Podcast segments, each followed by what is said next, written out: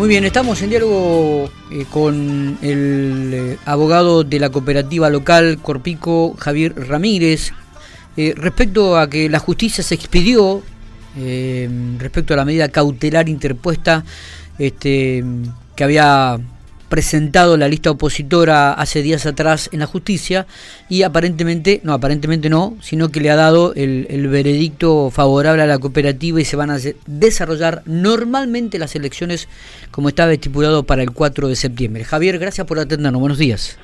Buen día, ¿cómo te va, Miguel? Bueno, muy bien, muy bien. Bueno, ¿qué, ¿qué, se puede agregar a esto del fallo que la justicia falló a favor de la cooperativa local?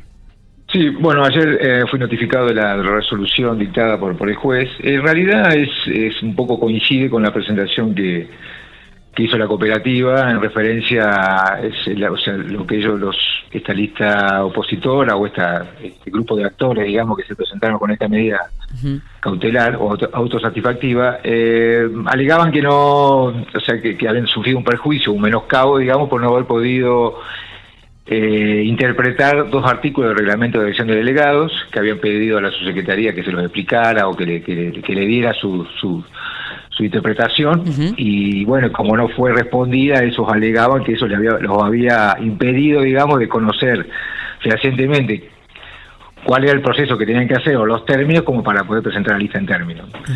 Eso, bueno, bueno, el juez luego de hacer la lectura del artículo, digamos, de los artículos que estaban referenciados, entiende de que no hay ninguna complejidad en su, en su entendimiento, que no, no ve ninguna dificultad en interpretar los artículos y ya porque aparte, bueno, junto con, eh, con, con el prohibido notificación me pidió tanto a mí como a la otra parte que acompañamos los formularios de de elección de delegados, que vos sabés que es un formulario que la cooperativa le otorga a todo aquel que quiere participar en elecciones, en el cual le da el listado de cantidad de, delegados que necesita por secciones junto con el padrón de, secciones.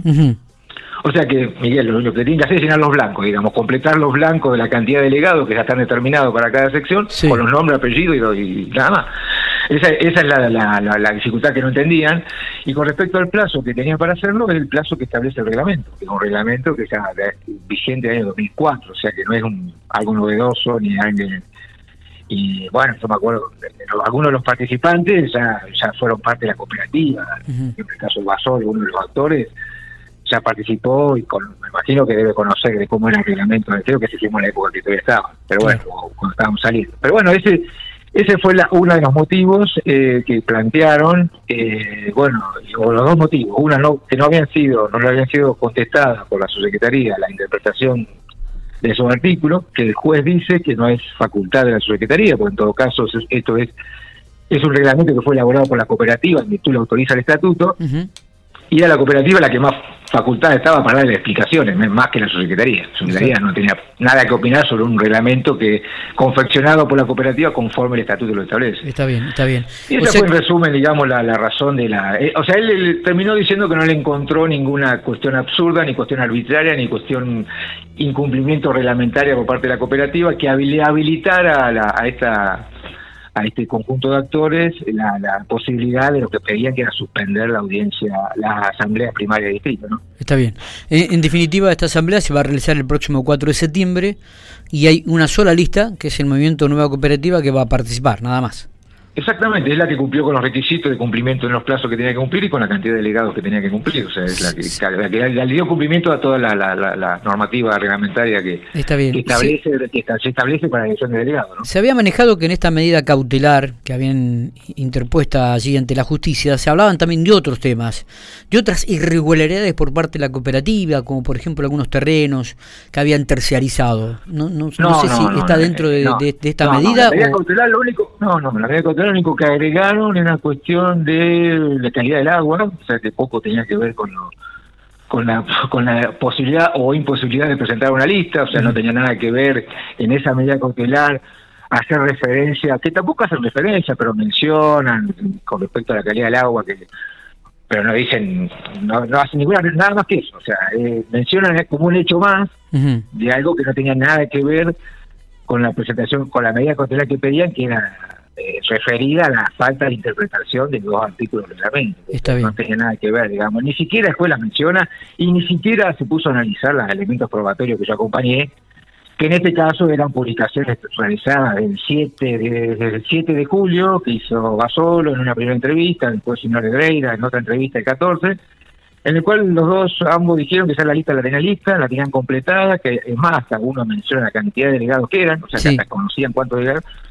Bueno, o sea, que todas cuestiones que presumían que la lista ya la tenían armada, pero ni siquiera eso se puso a analizar después, porque con solo ver el tema, la, la, reclamo que habían realizado y no habían cumplido con la, con digamos, con acreditar cuál era el perjuicio que habían sufrido, porque esto es una medida cautelar que es contracción o omisiones de, autoridades particulares que, que puedan causar un perjuicio, digamos, que, que, te garantiza la Constitución. O sea, no es una, o sea, tenés que probar que qué derechos te privó constitucional te privó Corpico, ¿me Claro, claro. Y en este caso, pues, solamente con evaluar eso no vio ningún tipo de, esa, ese incumplimiento, por el cual ni siquiera se puso a analizar el resto de la, prueba que se aportó. Perfecto. Bueno, muy bien. Entonces, el próximo 4 habrá elecciones y hay una lista que se ha presentado, la actual, que está conduciendo. igualmente, igual que, a ver, quiero aclarar que tiene derecho a apelar esto. Eh, por eso digo, ¿puede, puede volver a apelar? Eh? No, no, pueden apelar esta resolución, como cualquier resolución judicial, son todas sujetas a apelación.